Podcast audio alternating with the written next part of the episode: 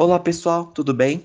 Meu nome é Gabriel Estevanato, eu sou nutricionista e aluno da pós-graduação de Nutrição Esportiva e Estética da Plenitude. Hoje vim falar com vocês sobre a importância do magnésio na atividade física.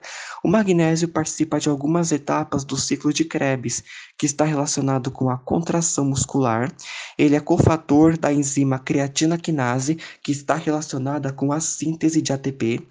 Pessoas que praticam alguma atividade física, seja atletas ou não, a recomendação de magnésio para homens é de 40 miligramas ao dia e mulheres de 310 miligramas ao dia.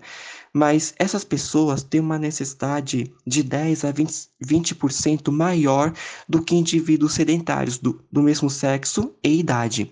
Isso porque a perda de magnésio é maior pela urina e principalmente pelo suor. E se o clima estiver mais quente e os exercícios forem de maior intensidade, a perda pelo suor é pior. Por isso, às vezes, nesses indivíduos, não conseguimos atingir as necessidades de magnésio somente pela dieta não só por causa da maior excreção, mas pelo maior gasto de magnésio na musculatura esquelética. Por isso, às vezes, a suplementação se faz necessária, mas ela é só para corrigir as deficiências na dieta, não está envolvido com nenhum recurso ergogênico.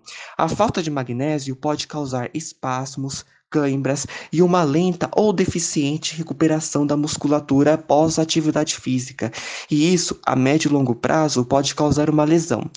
E os alimentos ricos em magnésio são os folhosos, principalmente os verdes escuros, as oleaginosas, os grãos integrais, frutas secas e o cacau. Alimentos de origem animal podemos citar a carne. Bom, pessoal, era isso que eu tinha para falar hoje. Espero que vocês tenham gostado.